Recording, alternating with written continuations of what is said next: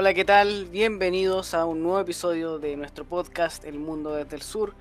Ya este siendo nuestro cuarto capítulo. Estoy aquí con Jaque, como siempre. ¿Cómo estás, Jaque? Hola, ¿qué tal? Senko, ¿qué tal a todos los que nos escuchan? Eh, Todo bien por acá. Ya en mi, en mi región, en mi comuna, levantaron las restricciones, así que pude volver al deporte. eh, y eso me hace muy feliz. ¿Y tú, Senko, cómo estás? Yo estoy re bien, contento de estar grabando ya nuestro cuarto capítulo. Estamos, hemos estado avanzando bastante rápido, bastante bien. Yo creo que será un, un muy buen capítulo. Queremos hacer un llamado a los auspiciadores que quieran tener un espacio en este programa, porque por ahora no tenemos ninguno. Claro, estamos, estamos solitos con nuestros propios recursos. Ya. Bueno, eh, comencemos. ¿Qué tenemos en, en la tabla, Jaque? Para el día de hoy tenemos cinco temas. Vamos a tratar de ser, eh, hablarlos un poquito más breve. Tenemos que continuar con el tema que dejamos del último capítulo, que hablamos de la inmigración en Estados Unidos y Europa. Y hoy día queremos hablar de la inmigración en Latinoamérica y Chile, el caso de Venezuela, porque la gente tuvo que salir, eh, la explosiva inmigración de haitianos. Eh, eso como primer tema. Vamos a hablar de la reunión de los ministros de finanzas del G20, que es el G20, y el impuesto global. Vamos a hablar de las manifestaciones en Francia y el hecho de que el Reino Unido levanta todas las restricciones. El cuarto tema es el asesinato del presidente haitiano, ocurrido el miércoles 7 de julio. Y el quinto tema, la última gran noticia relevante a nivel internacional, que es la situación de Cuba. Por lo tanto, podríamos comenzar con el tema de la inmigración en Latinoamérica, y en Chile. Claro, partamos donde lo dejamos. Bueno, eh, el tema de la inmigración en Latinoamérica da para harto porque hay hartos tipos de, olas migratorias, por así decirlo. Ya, cono- ya conocimos el capítulo anterior, las olas provenientes de Centroamérica, que si bien tienen destinación a Estados Unidos, pasan por, eh, México. Em, también tenemos el caso de la, de la, de la diáspora a, esta- a estas alturas que está existiendo en Venezuela, donde ya, si no me equivoco, y corrígeme si, si estoy equivocado, 5 millones de venezolanos aproximadamente han dejado, han Así dejado es, Venezuela desde, desde que Sin- empezó desde que empezó el, el desastre del gobierno de Maduro y desarrollado por Chávez, 5 millones de venezolanos han abandonado el país. Claro. Y tenemos también el caso, el caso de Colombia, como que la gente escapa o escapó por mucho tiempo de- del, tema de las FARC. Además de que ahora está teniendo una situación también bien complicada el país. Y eh, el tema de Haití. Esas son las principales olas migratorias, si bien hay, hay otras más pequeñas o que pueden tener otros, otros tipos de, relevancia en distintos tiempos.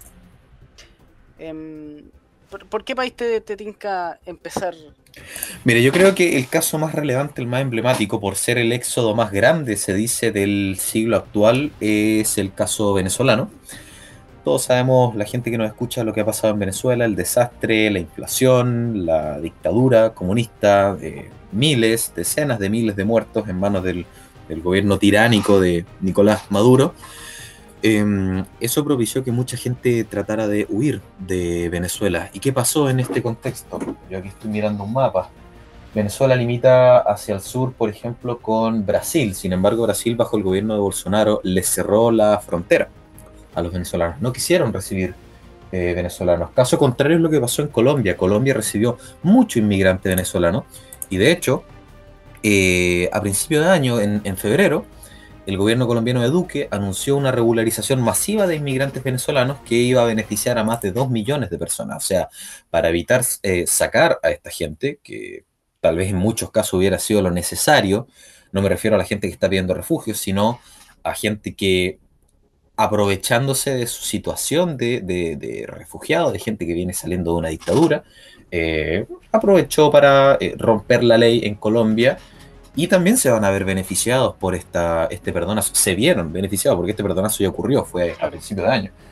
Eh, ¿Y por qué también quiero tocar el tema de Venezuela? Porque si ustedes ven el mapa de Sudamérica, eh, Chile recibió muchos inmigrantes venezolanos. Yo sé que otros países sudamericanos también, pero Chile sobre todo por ser el país que se supone que estaba empezando a salir adelante en Latinoamérica, aunque desde octubre del 2019 toda Latinoamérica puso eso en duda eh, que utilizaron a Colombia como un pasillo para llegar luego a Ecuador y luego a Perú y de esa manera llegar a Chile. Chile, claro. Fue, fue, una especie de caravana, no como la que, la que llegó a Estados Unidos, pero terminó siendo eso en la práctica. Claro. Mm, bueno, para enlazar un poco con lo que vimos en el, en el capítulo anterior, eh, es importante destacar en el, en el tema venezolano-colombiano, yo creo que la, la, similitud que hay entre, estos, entre estas dos naciones, yo diría que hay que de todas las naciones latinoamericanas o sudamericanas son las dos naciones que culturalmente son más similares de, de la región. Eh, cosa que no vemos mucho en, en, en otras, en otras regiones. Eh, por ahí tal vez Argentina, Uruguay. Claro, Argentina, Uruguay sería una, una buena comparación en ese, en ese sentido. Sí. Eh, sin embargo, recordemos que Colombia, si bien obviamente, cuando lo, si lo comparamos con Venezuela, es un país que está mucho mejor, eh, con una mucho mejor situ situación. Eh, creo importante que recordemos que estamos hablando de países todos eh, en, en, vías de desarrollo y algunos más atrás que otros. Y, y si bien, eh, obviamente, está bien intencionada esta, esta política, creo yo, de, del presidente colombiano, eh, claro que tiene efectos. Dos, dos, dos millones más de, de personas en, tu país, personas que muchas veces llegan con lo opuesto, llegan en, en situación muy precaria, también es, es un peso que levantar para la economía de esta nación. Claro, claro, y de hecho a mí me preocupa otro elemento que es eh, que la inmigración es también un elemento desestabilizador de los países. Eh, el caso chileno, por ejemplo, cuando ocurrió el estallido delictual en octubre del 2019, donde el país parecía que se estaba viniendo abajo, semanas antes, eh, Diosdado Cabello, jerarca de, de, la dictadura venezolana, había anunciado que a Latinoamérica se le venía la brisa bolivariana. Eh, y surgió también el rumor, y ustedes saben que estos rumores nunca se van a confirmar porque a nivel de servicios de inteligencia y de diplomacia esto no se hace así, de que durante estas olas migratorias que Chile recibió, y si usted no es chileno, podría estar pasando lo mismo quizás en su país, esto siempre se utiliza como un caballo de Troya. Es como lo, lo, que ocurrió con los médicos cubanos. Hay médicos cubanos que son buenos médicos, que estudiaron medicina en Cuba y que utilizaron luego las misiones cubanas de, de médicos para huir de Cuba, pero hay otros médicos cubanos que son agentes de inteligencia del G2 cubano y que van a desestabilizar países. Lo mismo ocurre con la inmigración venezolana. Ciertas personas de todos los inmigrantes que llegaron a distintos países sudamericanos, se decía que eran integrantes del SEBIN, el Servicio Bolivariano de Inteligencia Venezolano. Eh, y durante el estallido delictual en Chile hubo bastantes venezolanos que, que fueron eh, detenidos y luego deportados. Eh, y claro, surgió ese rumor de que habrían sido integrantes del, del SEBIN. Y como yo, como se les vio en algunos videos en las calles, prácticamente liderando protestas, no actuando como, como un tipo que se une sin más a la protesta, sino como un líder, un coordinador, entonces uno queda pensando y dice, bueno, tal vez esto puede ser cierto. Tal vez sí se puede estar utilizando la inmigración como un caballo de Troya, en el cual vienen eh, agentes de inteligencia de servicios eh, extranjeros, en este caso de Venezuela o de Cuba, para desestabilizar un país eh, en favor de, de, estas otras naciones extranjeras. Y recordemos también que, que, la desestabilización de Chile no fue la única en la región en ese momento, eh, sino que ocurrió también en Ecuador, ocurrió, ocurrió en Perú, y en Perú tuvo bastante, bastante, fue una, una desestabilización bastante más larga, creo sí. yo. Y en Colombia dos veces. Y en Colombia dos veces, y en Bolivia también ocurrió, aunque claro, hace un poco hacia el otro lado, por así decirlo. Exacto. Pero, pero sí, eh, fueron momentos bien, bien efervescentes en Latinoamérica. Y, y, claro, a mí no me cae duda de que, de que quizás no, quizás no, no, no no necesariamente el origen en sí de, estos, de, esta, de esta situación, pero por supuesto cualquier servicio de inteligencia con presencia internacional se va a aprovechar de, de un momento así para actuar. Claro, y, no se puede obviar también el hecho de que estas manifestaciones en Perú, en Ecuador, en Colombia, en Chile, tuvieron muchos elementos en común. Eh, en Chile existía, ponte tú, la figura del perro matapaco, que era un perro que iba siempre a las manifestaciones eh, y que se supone que este perro le tenía mucha mala a los integrantes de la fuerza policial y siempre les ladraba. Y en estas manifestaciones se erigió la figura de ese perro como un nuevo símbolo, prácticamente como una nueva deidad, se le hacían estatuas. y era, un perro histórico en ese sentido. Claro, y, también, también, se trató de hacer eh, esos símbolos en Colombia, por ejemplo. La típica figura de la bandera dado vuelta, o de la bandera de cada uno de estos países, pero en colores eh, opacos, negro, en gris también se hizo. Hay muchos elementos en común entre estas manifestaciones, simbólicos, de modus operandi, de cómo se trató de realizar propaganda a nivel internacional mostrando imágenes que no eran. En el caso de Chile ocurrió un caso que está, está el video, donde había un supuesto integrante del GOPE masacrando a escopetazo a toda la gente, y después se descubrió que ese tipo no era del GOPE, que estaba disfrazado, que no tenía el mismo uniforme del GOPE, que era una imitación, eh, entonces tú dices, bueno, ¿y quién estuvo detrás de todo esto? ¿Verdad? Entonces todos esos elementos en común no se pueden obviar. Y claro, tampoco se puede decir que la manifestación fue originada por estos servicios de inteligencia, pero sí se puede decir que fue alentada eh, y que llegó a más gente. ¿verdad? Claro, claro. Y, se, utilizó, básicamente. Y se utilizó, yo diría, con, la clara intención de, además de esas, de esas desestabilizar, de establecer nuevas políticas que quizás por la democracia no habían podido llegar a, a, ejecutarse. Pero, pero sí por la presión, entre comillas, presión social. Sí, dentro de este mismo tema, Senko, eh, para ir rápido con el tiempo y poder ver todos los temas que tenemos que ver, me gustaría, dentro de este mismo tema, pasar a, por ejemplo, Haití. ¿Y por qué Haití? Porque me estuve informando estos días y, por ejemplo, no sé si tú te acuerdas que entre el año 2014 y 2016 llegó muchísimo haitiano a Chile y llegaban, llegaban por el aeropuerto de Santiago, de la capital. Claro. Y llegaban todos con un sobre amarillo. Y al tiempo después, gente empezó a, preguntar cómo, qué, había pasado. Y misteriosamente la policía de investigaciones no se dio cuenta. Y voy a tocar este tema más adelante. Y salió en televisión un tipo haitiano diciendo que durante el gobierno de Bachelet ella había ido a Haití a decirle al gobierno haitiano que como a, flexibilizar los mecanismos de, inmigración para que cualquier chileno que quisiera ir a Haití fuera y cualquier haitiano que quisiera venir a Chile también viniera. Pero Conveniente, ¿ah? claro, que, ningún chileno se fue a meter a Haití porque Chile, el chileno no está interesado en viajar a Haití, pero muchos haitianos están interesados en venir a Chile. Por lo tanto, no hubo una avalancha de inmigrantes chilenos a Haití, fue al revés. fue una avalancha de inmigrantes haitianos a Chile. Y es mucho más difícil eh, integrarlos a ellos. ¿Por qué? Por ejemplo, antes de esta avalancha eh, de inmigrantes haitianos y venezolanos, el principal grupo extranjero en Chile eran peruanos.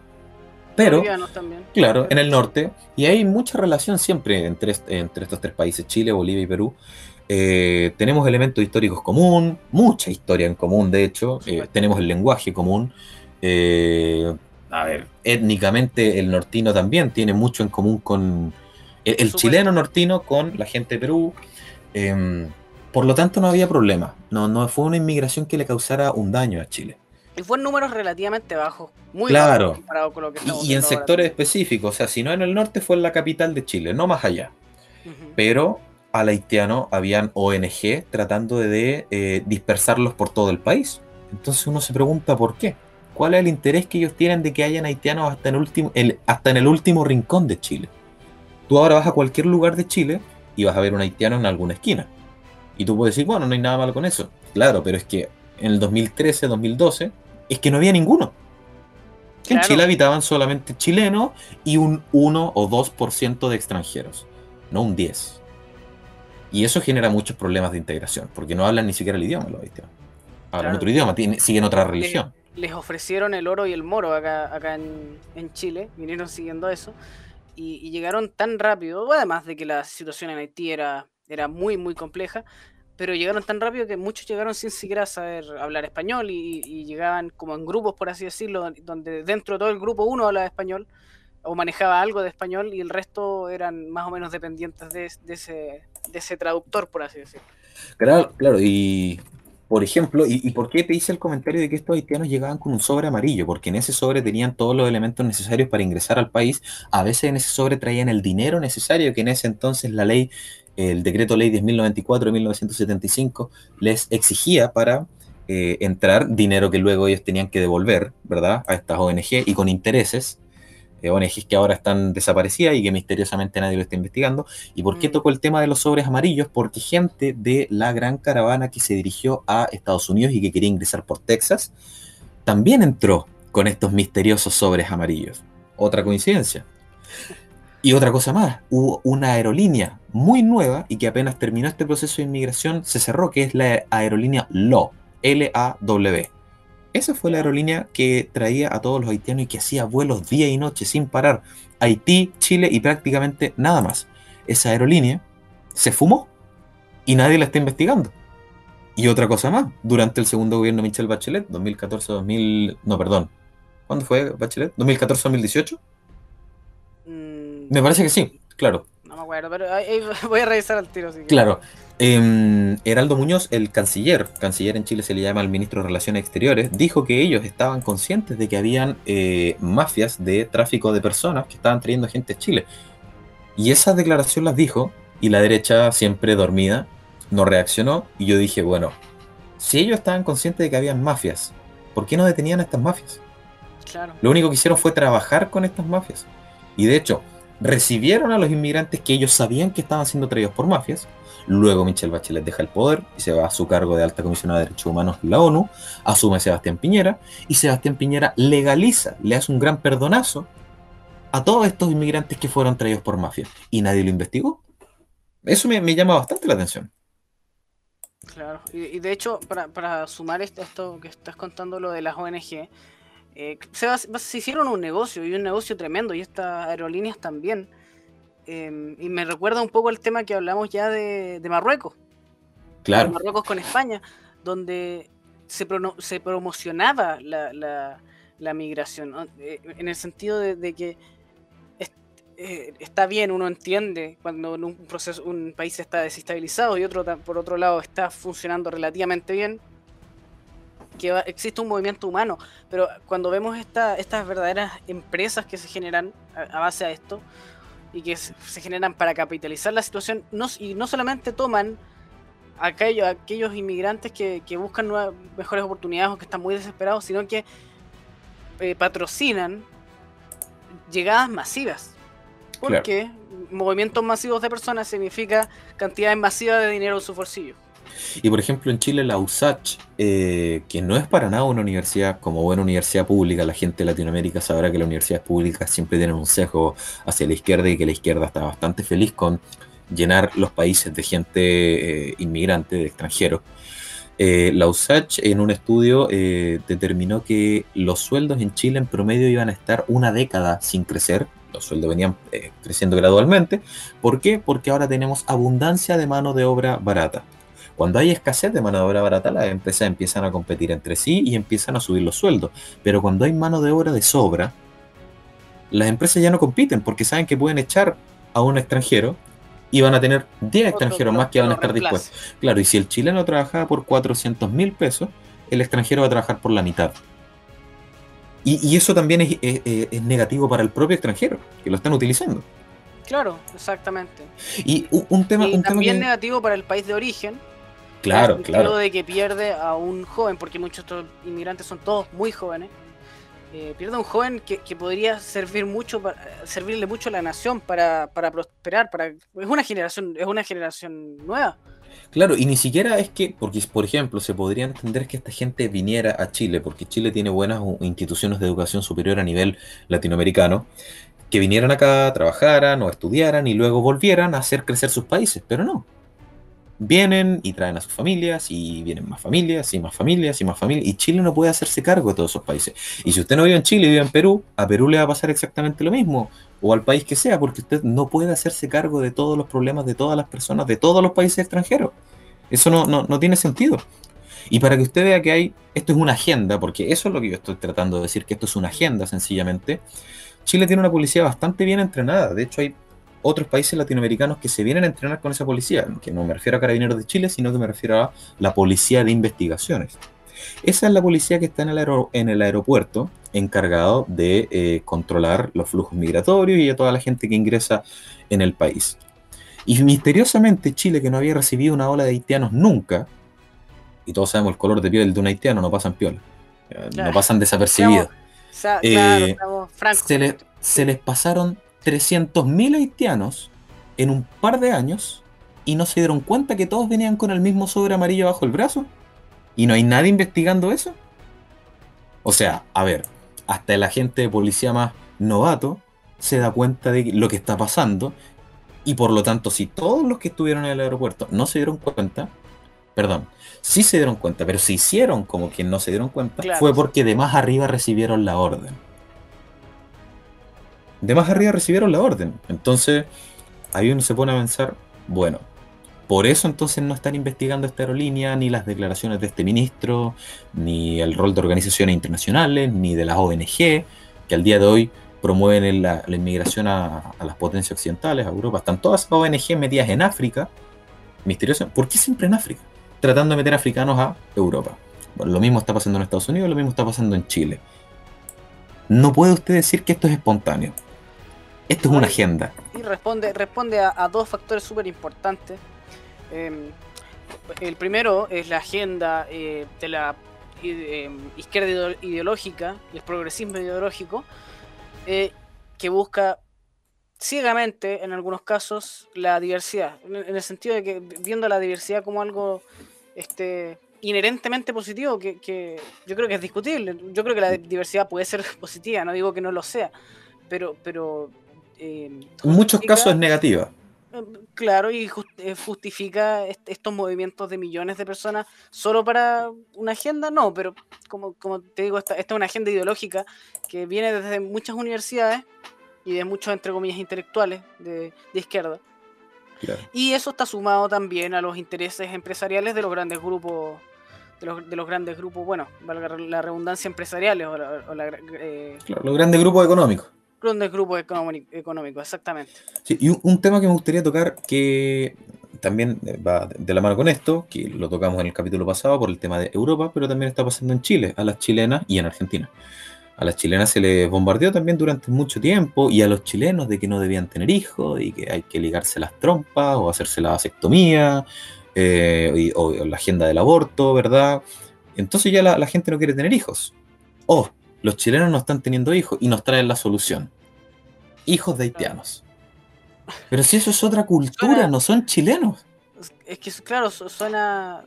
Es que, es algo que pasó también en Alemania con los turcos.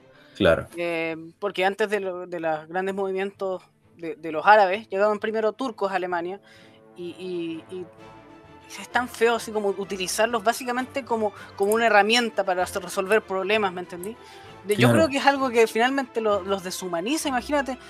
la, izquierda ideológica justificando de que, de que es como una herramienta que nos va a traer diversidad, una herramienta que nos va a traer eh, eh, empleos eh, baratos que van a, ¿cómo se, o sea, empleos baratos, nos van a traer trabajadores, mano, mano, de obra barata, que, que entre comillas estimulen la economía.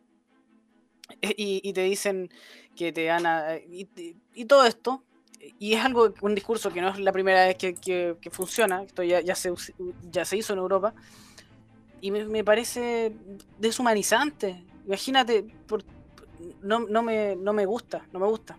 yo, no, es que, y aquí, para estar claro, nadie, ni tú ni yo, ni nadie está como en contra de los migrantes como concepto, o en contra de la inmigración, o de los movimientos de, humanos, claro que no.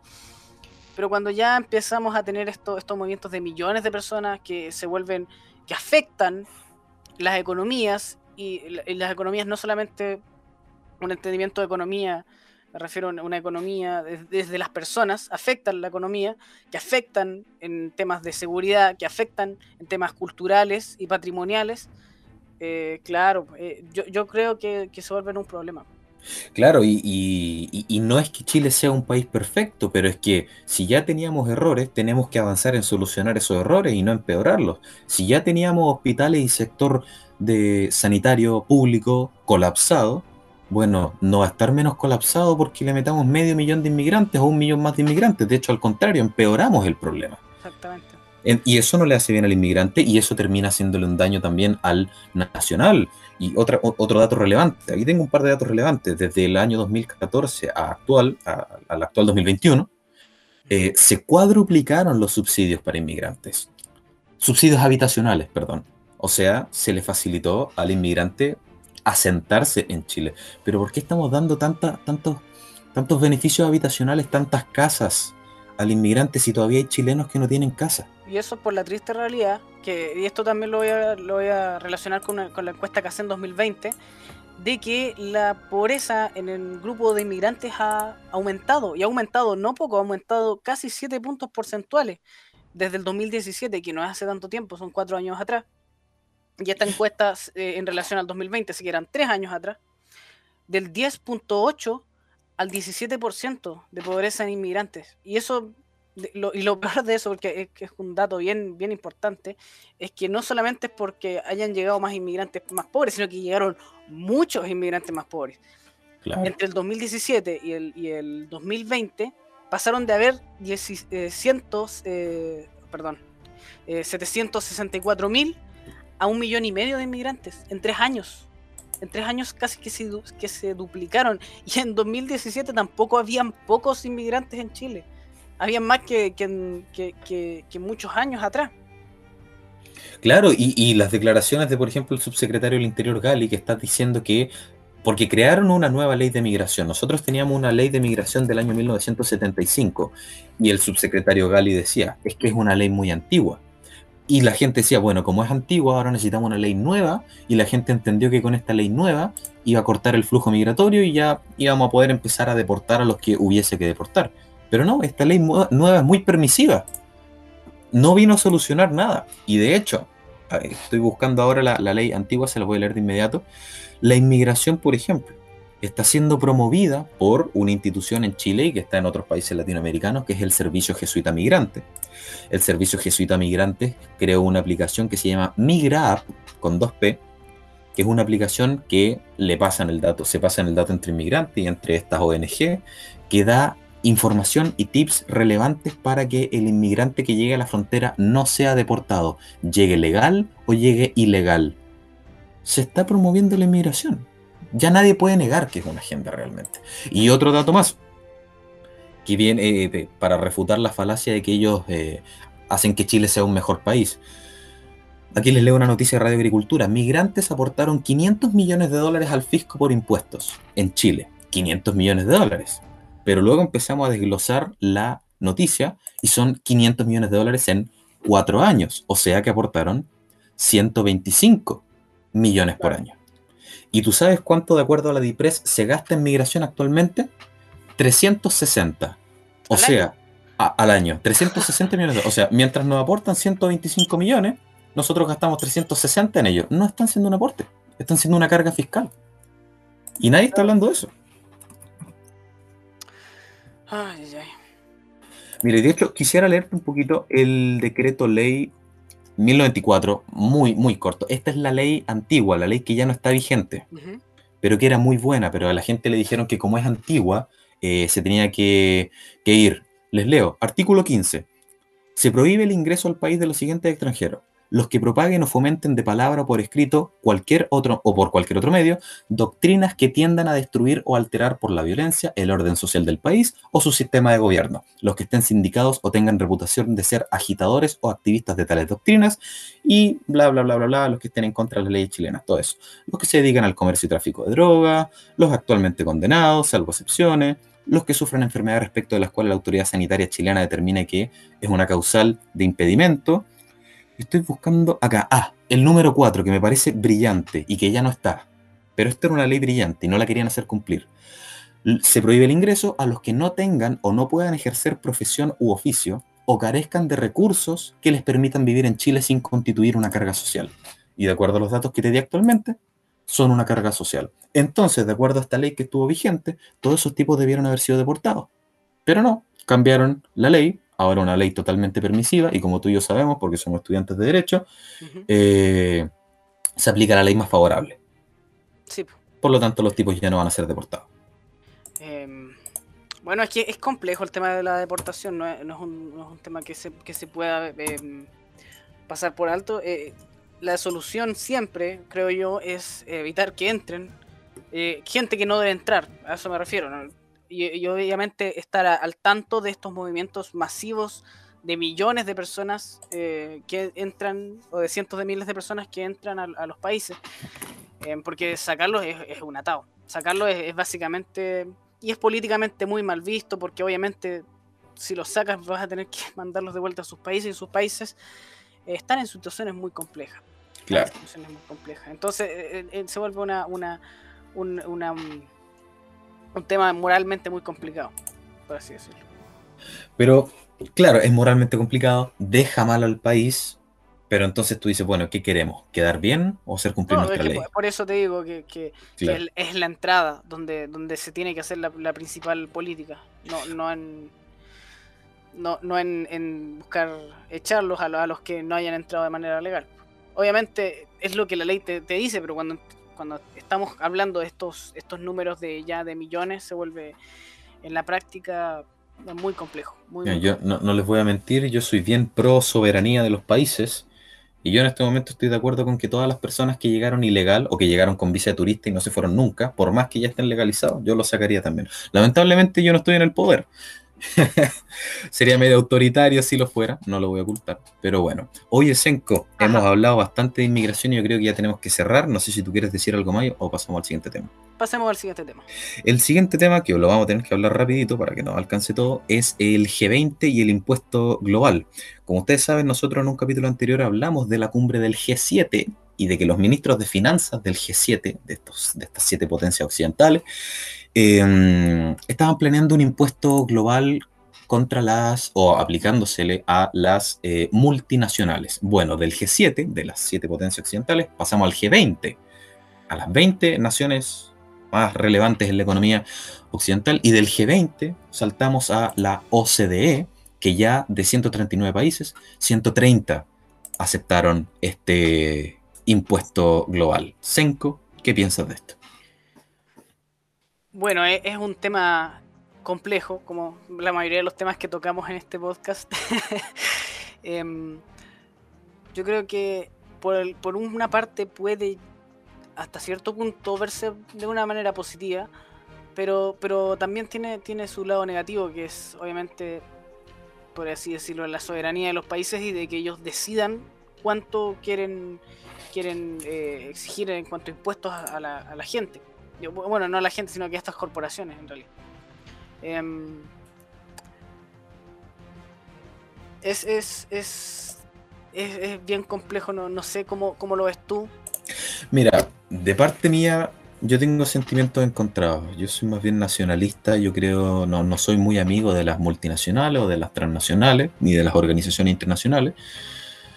Eh, por lo tanto, yo creo que no, no tengo problemas con que se le cobre un buen impuesto a, esas empresas, pero también tengo sentimientos encontrados porque no me causa mucha confianza cuando estos grandes, estas organizaciones internacionales de, gran nivel, ¿verdad? Como el G7 o el G20 o la OCDE, se ponen de acuerdo para hacer a nivel mundial una sola cosa. Eso es como un monopolio, ¿verdad? Y, y, tanto que se habló durante décadas de esta teoría de la conspiración, del nuevo orden mundial, y aquí se termina por constituir prácticamente un ministerio de finanzas mundial, porque están todos los países prácticamente a favor de eh, este impuesto global y los nueve países que están en contra, que son países menores, los van a terminar convenciendo y van a haber presiones internacionales y eso no, no, no me gusta porque yo siento que cada país debería eh, definir cuántos impuestos quiere, quiere cobrar. Y mira, me gustaría decir una última cosa, que es una frase de la secretaria del Tesoro de Estados Unidos, Janet Yellen, que dijo que una vez que se ponga en marcha este impuesto global, va a concluir, se va a terminar la contraproducente competencia internacional de impuestos, que ha sido una carrera en la que muchos países durante años han rebajado sus tasas para atraer a las multinacionales. O sea, van a crear un monopolio. ¿Por qué los países no pueden competir por quién cobra más o menos impuestos? Esa es la parte mala, creo yo, porque por una parte, claro, está bien, eh, eh, onda, entiendo el, origen de, querer establecer una tasa de impuestos mundial, entiendo la lógica porque muchas de estas transnacionales, claro, que escapan de, los tributos que son más, severos, por así decirlo. Pero me queda la duda, claro, ¿qué pasa si un país no quiere, no quiere ser parte de esto? O quiere incluso quiere tener tasas más bajas o tasas más altas para, para las transnacionales. Que considera que quizás en su país por X razón, las transnacionales tienen que pagar impuestos más altos de los que eh, tiene, tiene contemplado esta, esta, esta, propuesta. Claro. O por otra parte, ¿qué pasa si su país en realidad es un país un poco menos competitivo? Yo, yo una de las, de las opciones que tiene para tener mayores ingresos fiscales es ofrecerle a las transnacionales tasas de impuestos más bajas que les sean atractivas. Entonces, al final puede terminar afectando a países en desarrollo, creo yo. Y claro, me, estoy de acuerdo de que los países puedan firmar con libertad de, decidirlo, pero claro, está, esa, esa, posibilidad de que los países que se nieguen se vean finalmente obligados a hacerlo por, por presión. Y, se termina constituyendo un nuevo atentado contra la soberanía de los países por lo, lo mismo que tú dices. Claro, si yo soy dueño de una multinacional y veo que, no sé, Nigeria, un país subdesarrollado, y Suecia, un país desarrollado con alto capital humano, eh, los dos cobran 15%, me voy a Suecia porque en Nigeria puede estallar una guerra civil, en Suecia no, ¿verdad? Y los trabajadores me van a producir más y la gente tiene más ingresos, por lo tanto más me pueden comprar. Termina afectando a los países subdesarrollados. Claro. Oye, Senko, eh, bueno, era básicamente eso, el repaso para enlazarlo con lo que habíamos hablado en un capítulo anterior, de este impuesto global. Me gustaría que ahora avanzáramos a las manifestaciones que ocurrieron en Francia por la una eventual vacunación obligatoria que existiría para los trabajadores de la, salud, el hecho de que en Reino Unido se levantaron las restricciones y un poquito de la situación COVID a nivel mundial. ¿Tienes algo de eso, Senko? Em, bueno, por, el, por parte de Francia me parece interesante el tema, em, en el sentido de, que me parece curioso que, sea necesario que la vacunación de los funcionarios de la salud sea obligatoria cuando acá en Chile se partió por los funcionarios de la, salud y no tuvo no tuvo mayor problemas el proceso. Entonces, eh, el, tema de la vacunación de la, de la vacunación sería solamente obligatoria para los funcionarios de la salud. Hay otros sectores de sectores públicos eh, de, la economía donde sería obligatoria y ah, van a haber obviamente para el ciudadano común de pie que, no está obligado, de todas formas se le va a restringir su libertad porque se le va a impedir entrar a restaurantes y, comercio y lugares Una, situación similar a la chilena en ese, sentido, para el ciudadano común. Em, me parece complejo, ¿ah? me parece bien complejo que se tenga que, que optar por, por esta medida. Está ¿E-, ¿Es una idea de legislar o ya están.? Ya se está aplicando. Ya se está aplicando. Mm, Así es. Y me, de parece legítimo, me parece legítimo que la gente eh, salga a protestar por, esa situación. Si no me equivoco, está en trámite. Ahora, ah, que, ahora que lo veo. Y como está en trámite. Es posible. claro. Eh, y, la gente salió a las calles de inmediato porque, o sea. Es que sería el Estado disponiendo del cuerpo de una persona ¿verdad? Claro. Para vacunarlo y si no, pierdes la pega. O sea, o dispongo de tu cuerpo o te quedas sin sustento. No me parece, no me parece. No, me parece a mí tampoco. Y de hecho, hay un, argumento que siempre se dice que es que la vacunación no puede ser algo, una decisión individual porque tú puedes contagiar al resto. Y a mí me gustaría explicarle a esa gente que cuando ustedes dicen contagiar al resto, yo les pregunto, ¿contagiar a quién? ¿Contagiar a alguien ya vacunado o a alguien no vacunado? Porque si es contagiar a alguien vacunado, no se preocupen porque la vacuna lo va a proteger y, el virus prácticamente no lo va a afectar. Se supone, ¿verdad? Eso es lo que nos vienen contando. Y si es una persona no vacunada, bueno, la persona no vacunada tiene que asumir también la responsabilidad de no vacunarse. De no haberse vacunado, claro. Y esa persona no va a tener ningún problema porque libremente decidió no hacerlo. Bueno, Entonces, cuando me dicen que, es un tema colectivo y que a nivel individual eso no, es relevante, no me eh, parece. Yo creo que es, tiene, es una balanza en ese sentido depende de las cantidades. Si tenés una, una, población que es muy contraria a vacunarse, que no es el caso en ningún país del mundo que yo sepa, em, claro, ahí puedes generar un problema de salud pública, de sanidad pública. Pero en general no es, como te digo, no es el caso. Em, y por lo demás, em, ay, perdí un poco la idea. pero, pero sí, no, no, me gusta el, hecho de que, de que sea obligatorio. yo creo que yo creo que está mal enfocado el, tema en Francia. Creo que debería darse una, situación más similar a la de Chile. O quizás la de Israel, aunque no, soy tampoco del todo cercano con, la de Israel. Pero eh, sí, de, tener un buen plan de vacunación. De, tener eh, quizás ciertas cierta libertades para aquellos que ya estén inmunizados. No, no me parece, dentro del contexto de la pandemia, por supuesto, no me parece del todo negativo. Em, y claro, tener, como ya dije, vacunas a la, a la disposición de la gente y, hacerse un trabajo quizás mediático para, para incentivar el, proceso, pero no, me parece que, la quieren hacer obligatoria incluso en, segmentos de la población. Y hablando de lo mediático, de hecho, que esto es como para ir cerrando ya este tema de, la situación COVID en estos países, Reino Unido es, contrasta, como, dijimos, con Francia, porque Reino Unido levantó todas las restricciones. Eh, no sé en qué queda entonces el supuesto este pase de movilidad que iba a tener la gente vacunada si levantan todas las restricciones. Entonces, se acaba el incentivo a vacunarse también, lo cual para mí es, positivo. Pero en relación a lo mediático, me gustaría hacer el comentario de que las manifestaciones estos días en Francia han sido bastante masivas. En Londres también, antes de que levantaran todas estas restricciones, y en Berlín, en Alemania, se hicieron manifestaciones muy masivas, y en otros países de Europa, y en la televisión chilena no nos mostró ninguna nos muestran cuando la vacunación va a ser obligatoria, pero no nos muestran a la gente que se opone a todo esto. Bastante curioso, porque ningún medio de comunicación lo muestra. Y esto lo digo para que la gente que nos escuche sepa. Están ocurriendo manifestaciones bastante masivas y han ocurrido durante todo este más de un año que llevamos en, pandemia. Alemania, de hecho, claro. Em, en contra de la, de la restricción a las libertades, de la vacunación obligatoria, de la cuarentena, y esto no se muestra en televisión y de esa manera la gente en Chile piensa que está todo bien y que todos piensan igual. Senko, me gustaría pasar ahora a nuestro penúltimo tema, que es el asesinato del presidente de Haití, que ocurrió el 7 de julio. Claro, bueno, en, este tema yo creo que uno de los, de los ex militares colombianos los que los que los que eh, los que ejecutaron esta, esta, este homicidio, magnicidio en realidad, con, claro, con apoyo de, ciudadanos haitianos, haitianos estadounidenses, pero solamente dos. La, gran mayoría de, los, involucrados son, colombianos.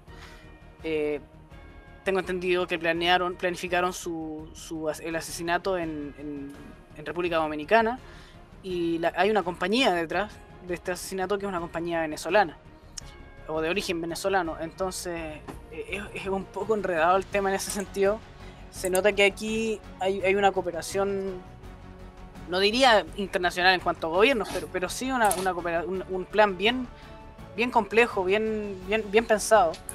Eh, y que, que, de a poco se, están desmascarando, desenmascarando ya que, ya que los servicios de inteligencia colombianos y estadounidenses están, están ayudando, están asistiendo a la, la policía haitiana en, en, este caso y yo creo que lo, que lo han hecho relativamente bien, ha salido mucho a la luz. Eh, al respecto. No sé qué opinas tú. Bueno, eh, yo quise que tocáramos este tema del presidente de Haití, porque si bien Haití en el contexto internacional no es tan relevante, el asesinato de un presidente no es algo que ocurra todos los días. Eh, hasta ahora se sabe de que hay 20 detenidos, 18 colombianos y 2 haitiano-americanos. Em, la, primera dama quedó gravemente herida, pero ya se está recuperando.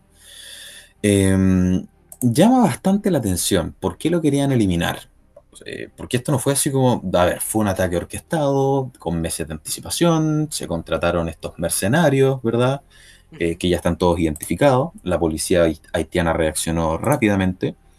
Eh, y, bueno, la, verdad, la, mayor parte, prácticamente toda la población haitiana es negra, por lo tanto, saber dónde hay un colombiano no es tan difícil.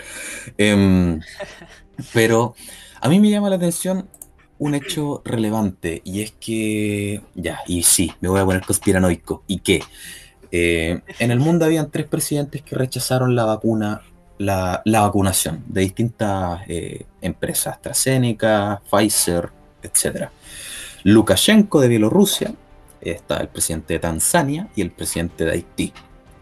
El presidente de Tanzania que denunció a los laboratorios que hacen el test PCR, y, los denunció públicamente porque el presidente de Tanzania mandó muestras de PCR con nombres de personas, pero las muestras no eran, las muestras no eran de personas. No eran humanas. No eran humanas. le, le, sacó una muestra de fluido salival a una cabra, a un conejo eh, no, no es salival, pero al jugo de una papaya y de otras frutas, eh, aceite de vehículo y los mandó todas al laboratorio. A testear. Claro, la de la cabra dio positivo a COVID, la papaya dio positivo a COVID. Entonces él decía, bueno, si el laboratorio nos está diciendo la verdad, entonces también tenemos que aislar la fruta. Tenemos que poner la fruta en cuarentena. Básicamente dijo que él no creía en la vacunación porque él consideraba que todo esto era una agenda. ¿Qué pasó? Misteriosamente ese presidente apareció muerto. Porque le dio algo al corazón, ¿verdad? No es porque lo hayan mandado a matar.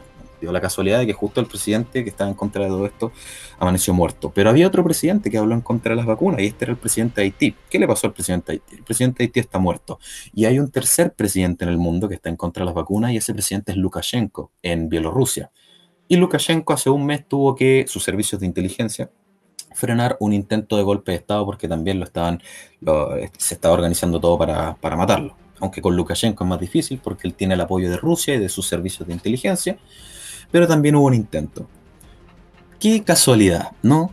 Prácticamente, casi 3 de 3. Casi 3 de 3. Mira, no sé. Ah, y, y ojo, ojo, que murió el presidente de Haití y ayer, el 14, murió el 7 de julio y el 14 de julio Estados Unidos eh, envía agentes del FBI y vacunas gratis a Haití. Interesante. Me Bueno, llama la atención. Es plan de, o sea, es, es parte de la, de la agenda del G7, re- eh, regalar vacunas por, por varias razones, pero una de las que ya discutimos es que mientras más gente se enferme del, del COVID, más posibilidades hay de que generen nuevas, nuevas cepas. Em, no lo sé, no te voy a, no te voy a seguir en, en- en esta línea. No, está bien, está bien. E- Ese, ese es, mi- es muy personal, ¿eh? Es- Claro, es mi sí. teoría, ¿no? Mira, habiendo tres presidentes, eh, es, un número pequeño en- dentro de todo, es, es- es claro, es, es fácil que, que si le pasa algo a uno siquiera, o, y en este caso a dos, bueno, que fueron los tres. Pero, pero, pero, mm, no sé, yo creo que te- hayan, habían otras razones también por las cuales, por ejemplo, Sí, Lukashenko pueden se haber, eh, pudieron- Pueden haber razones internas en Haití. sí. Claro, también, también. Entonces- Oye, no, no, sí, eh, ¿qué, qué ibas a decir? No, claro que correlación no significa causa en ese sentido. Claro. Ca- cada uno puede haber sido por, por razones distintas y por lo demás el de Zimbabue, dijiste.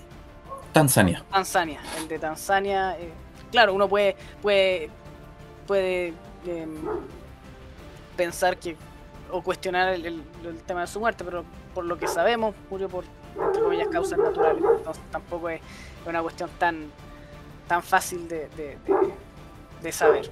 Bueno, el haitiano también murió por causas naturales. Bueno, el natural sí te, te- claro. Claro, si te meten 20 tiros es natural que te mueras. Pero bueno, ah, chiste cruel. Oye, pasemos al último tema porque ya nos estamos quedando cortos de tiempo y va a ser un repaso porque esta situación está todavía ocurriendo y es las manifestaciones históricas que están ocurriendo en, Venezu- en Venezuela, en Cuba. No es el primer levantamiento popular que hay en Cuba en contra de la revolución comunista, de la dictadura, eh, que, bueno, que fue castrista y que ahora es dirigida Claro. por Díaz Canel. Em, pero bueno, eso es, lo, eso es lo que está pasando. Senko, ¿qué tienes de eso? Bueno, en el tema de Cuba sabemos que empezó por un colapso del sistema sanitario, un poco, un poco irónico, ¿no es cierto? Eh, después de los años de años de, de- de- de- de- de que los medios hablaran bien del, del sistema sanitario cubano, que por un colapso de de este empiece, empiece esta situación. No es solo por eso, obviamente hay, hay temas económicos. Eh, digamos que fue fue la gota que rebasó el vaso para, para mucha gente en Cuba y empezaron a organizarse y a, a salir a protestar de manera pacífica a lo largo de todo el país. Claro, y, llama la atención que el presidente cubano dice que esto, en, en otras partes, entre otras cosas, ha sido por, eh, por la situación agravada por, por el, por el COVID, ¿verdad? Y a mí me llama la atención porque se supone que Cuba había desarrollado su propia vacuna. Si su vacuna es tan efectiva y ellos, obviamente, lo primero que van a hacer es vacunar su propia población, porque tienen tantos problemas con el COVID si ya están todos protegidos? Claro. Para mí que la vacuna es agua con sal, no, no voy a mentir, Ah. esa es mi opinión. Bueno, es que siendo Cuba un país aislado, uno se imaginaría que, que, de hecho al principio se supone, porque igual es difícil eh, confiar en los datos que te entrega el gobierno cubano, al igual que es difícil confiar en los datos que te entrega el gobierno de Maduro, ambos países al principio de la pandemia por lo menos se jactaban de tener muy bajos contagios y casi inexistentes muertes. Claro. Entonces pero, pero, pero, pero sí, se supone que, en, en, Cuba, o por lo menos hasta donde yo sabía, el tema de la pandemia estaba bien controlado. Y lo que los afecta, creo yo, de manera, de manera superior es, el tema de, del, golpe al turismo. Como le afecta a todos los países, pero uno sabe que, que Cuba es un país bastante cerrado, no tiene mayores industrias importantes, que yo sepa, tiene productos de, bienes de consumo, ron, ron, azúcar, tabaco, azúcar, exactamente, pero, pero nada demasiado, demasiado potente. Y lo más potente en Cuba era el turismo, este turismo de resort que entraban los, extranjeros, muchos de ellos, por supuesto, no todos, pero muchos de ellos eh, con una muy, buena mirada del, romántico del eh, comunismo de la revolución cubana y se quedaban encerrados en su resort donde tenían lujos espectaculares que, el, pueblo cubano jamás podía pensar como pasta de dientes o papel confort. Claro. Eh, de hecho, de hecho. Es lamentable, ¿eh? es, muy lenta. Y bueno, otra de las excusas que el presidente o el dictador, más bien Díaz Canel, ha dado es que esto es culpa del bloqueo lo cual es tremenda estupidez. Cuba y, la, gente de izquierda de Latinoamérica siempre le echa la culpa al bloqueo. Sin embargo, me gustaría darle un ejemplo que creo que es el más eh, evidente de por qué eso es mentira, y es el hecho de que, por ejemplo, Taiwán es un país que prácticamente no es reconocido por nadie en el mundo. Es un puñado de países los que reconocen a Taiwán. Y Taiwán es uno de los países más desarrollados. Está dentro de los 15 países con mejor calidad de vida, de acuerdo al índice de desarrollo humano. Cuba es un país que tiene comercio con más países que Taiwán. Claro, Cuba no tiene comercio con Estados Unidos, pero Taiwán tiene un bloqueo también, y es el bloqueo de China, que es la próxima potencia. Pero eso no impide que Taiwán haya salido adelante. Entonces el problema nos damos cuenta que no es el bloqueo, porque Taiwán tiene un bloqueo y de hecho tiene menos reconocimiento que Cuba y sale adelante igual. Cuba tiene un bloqueo y no puede salir adelante. Entonces el problema no es el bloqueo, sino que es el modelo económico cubano. Además, la situación de Taiwán es mucho peor que la de Cuba en, el sentido de estar constantemente amenazado por Beijing. Claro. Entonces, es, es sí, además se sabe que el bloqueo, dentro de todo, y es bueno que se, que se está hablando de este tema, el bloqueo de, el, supuesto bloqueo de Cuba es que básicamente Estados Unidos se niega a comerciar con, Cuba, pero comercian con la Unión Europea, comercian con Latinoamérica, comercian con China, entonces... Eh, y también comercian con Estados Unidos. No, sí, claro, no es que no comercien con Estados Unidos, es que comercien de, de, de, menor, de menor medida. Y de hecho, dentro de todas estas protestas, el gobierno cubano eh, prometió, no, sé si prometió ya se implementó, pero hasta donde yo sabía, prometió una rebaja de aranceles en alimentos y medicamentos. me parece súper curioso. No, ¿No, había bloqueo? No había bloqueo, claro. Entonces uno piensa, chuta, un gobierno bajo un bloqueo lo último que hace es poner aranceles en, bienes básicos. Claro. ¿Por qué? Porque estos aranceles, yo creo, eh, y es lamentable esto porque esto igual se ha visto en Corea del Norte, pero en, un grado mucho menor, o sea, mucho mayor. Eh, pero ¿por qué ponerle aranceles a, medicamentos y a alimentos? Bueno, porque el, gobierno cubano se jacta de un sistema de salud perfecto, que ya que colapsó, y eh, por supuesto, esto hace que la gente sea dependiente en cuanto a salud del gobierno. Además, porque ¿para qué un arancel en alimentos? Porque tristemente el, pueblo se controla por el estómago. Y eso es lo que, está lo que pasó en, Corea del Norte, como te digo, en, un ámbito mucho mayor. Pero un, pueblo que, no tiene una, nutrición suficiente eh, no puede rebelarse. No puede, es, físicamente incapaz de rebelarse contra una policía que, una policía y un ejército que, que, le sean contrarios. El pueblo cubano no, la gente en Cuba no tiene armas, claro. Claro, tiene cero armas. Y además que está, no, no digo, no voy a decir que están malnutridos, pero eh, pero sí eh, eh, están teniendo problemas en, ese ámbito. Niños, los niños en Cuba se van a acostar, especialmente en el mundo rural, con, un, pan y un cubo de azúcar. Claro. Por, un tema de básica, de nutrición, más, lo, más básico que, que, hay, ¿me entiendes? Entonces, Sí, es, lamentable. Me, parece súper positivo que por lo menos por fin hayan podido, entre comillas, revelarse. Yo diría que están revelándose, pero, pero que hayan podido salir a protestar y, romper un poco este, este, esta, este bozal que le ha puesto el, régimen castrista al, pueblo cubano Recordemos que Cuba, a, pesar de las mentiras que, pueda decir la izquierda, Cuba no es una democracia, Cuba es un sistema unipartidista. Entonces la gente no tiene opciones. La gente no tiene opciones y con, suerte tiene opción de protestar. Que ahora están pudiendo porque realmente fue la gota que rebasó el vaso y salieron en masa, pero si no, no tienen opciones. Claro. Y ya siendo el 15 de julio, debo dar la lamentable noticia de que ya se registran casos de violación a los derechos humanos en Cuba, desapariciones de gente que estaba manifestándose, eh, las familias se agolpan afuera de las comisarías, de, la, ¿verdad? de, los cuarteles de policía, buscando a sus familiares y no aparecen por ningún lado. Si alguna institución de inteligencia, una agencia de inteligencia sabe cómo desgastar manifestaciones, ese es el G2 cubano, y ya parece que están, eh, está apagándose esta nueva ola de manifestaciones frente a una reacción tibia de las democracias occidentales que podrían haber hecho mucho más. A mí me sorprende que Chile aún tenga una embajada cubana acá. Deberíamos cortar relaciones con ese país y empezar a meterle presión al gobierno. Así como ellos también nos mandaron a nosotros sus agentes del G2, instigadores de la revuelta delictual de octubre del 2019, nosotros también deberíamos colaborar colaborar con sacar a, ese gobierno, eh, pienso yo.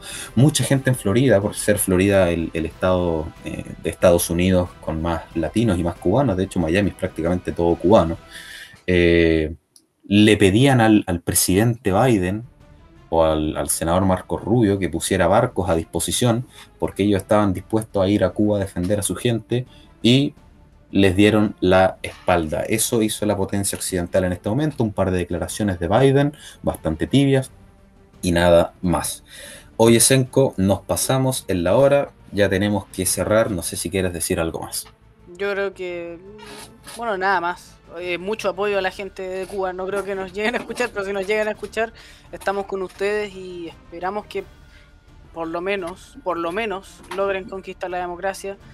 Em, después de estas manifestaciones, pero lo, veo difícil. Pero mucha fuerza, mucha fuerza, porque solo con fuerza y con perseverancia van a lograr conquistar su libertad. Y esperemos que las potencias occidentales se pongan del lado de la gente de Cuba activamente y no solo con declaraciones, porque con declaraciones no alcanza. Y de esta manera cerramos un nuevo capítulo del podcast El Mundo desde el Sur como jaque les doy la recomendación de que eh, hagan sentadillas con peso y lean a Jordan Peterson. Nos vemos en un próximo capítulo. Adiós.